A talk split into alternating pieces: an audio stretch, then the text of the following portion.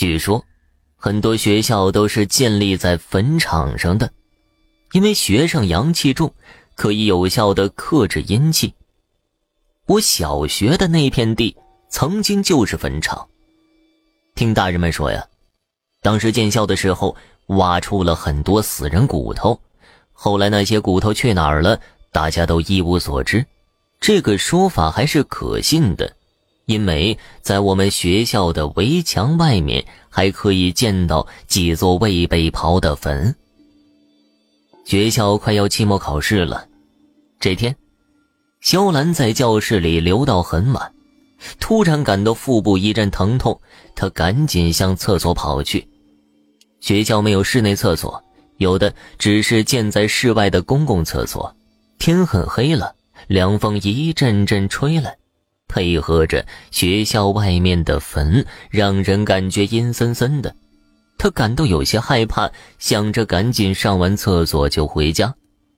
刚蹲下，这个时候外面传来了脚步声，哒哒哒哒的，可是就是不见人影儿。突然，一个影子从厕所门口飘过，之后就不见了。肖兰看到那个影子之后，觉得脊背发凉，赶紧方便完就提上裤子往教室跑。教室还是那个样子，亮着灯，里面只有肖兰自己。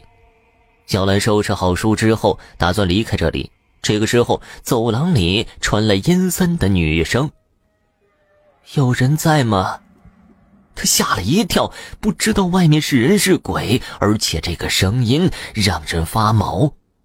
外面传来一阵脚步声，并且脚步声越来越近。他躲到了教室最后排的桌子后面，仔细听着外面的声音。随着脚步声越来越远，小兰从教室后面门的窗户上向外面看去，看到了一个穿着红色裙子的女人的背影。女人的头发很长，好像很长时间没有打理过。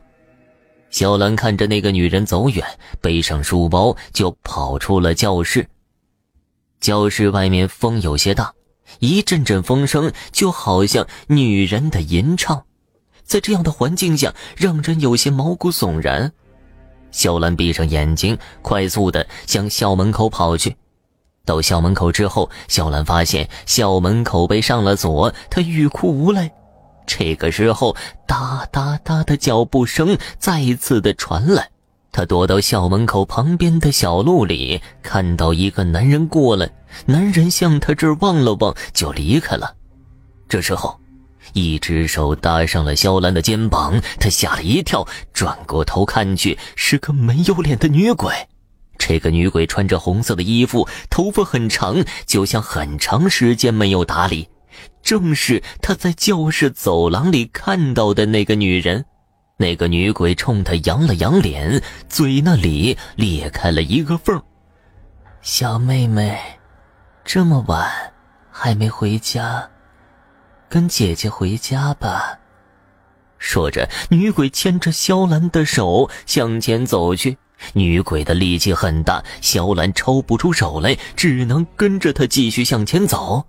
女鬼带着她来到一个湖旁，对着她说道：“小妹妹，从这里跳下去，你就能跟我回家了。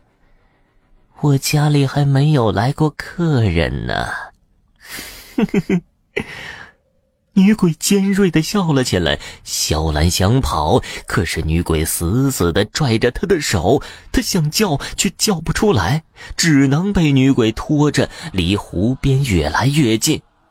这时候，一阵钟鸣声响起，女鬼叹息了一声：“啊，到时间了，你进不去了。”说着，放开了肖兰的手，自己向湖里一步步走去，渐渐的消失在了湖里。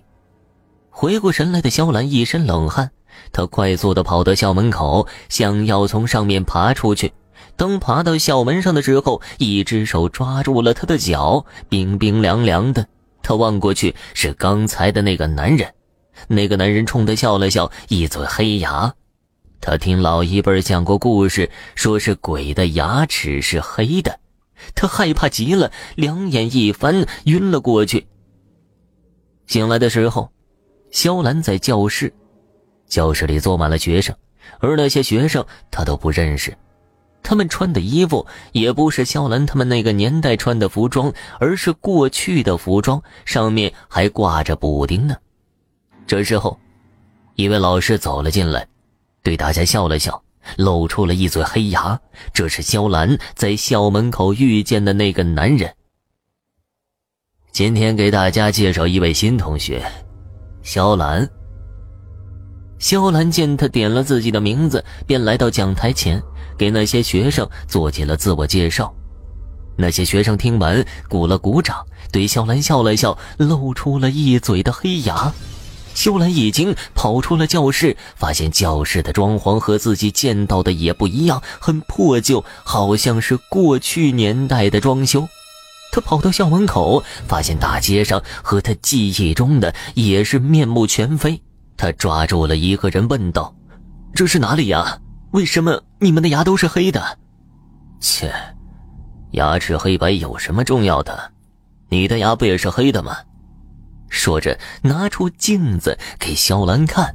肖兰对着镜子露出自己的牙齿，她吓得尖叫了一声。镜子里的她露出了一口黑牙。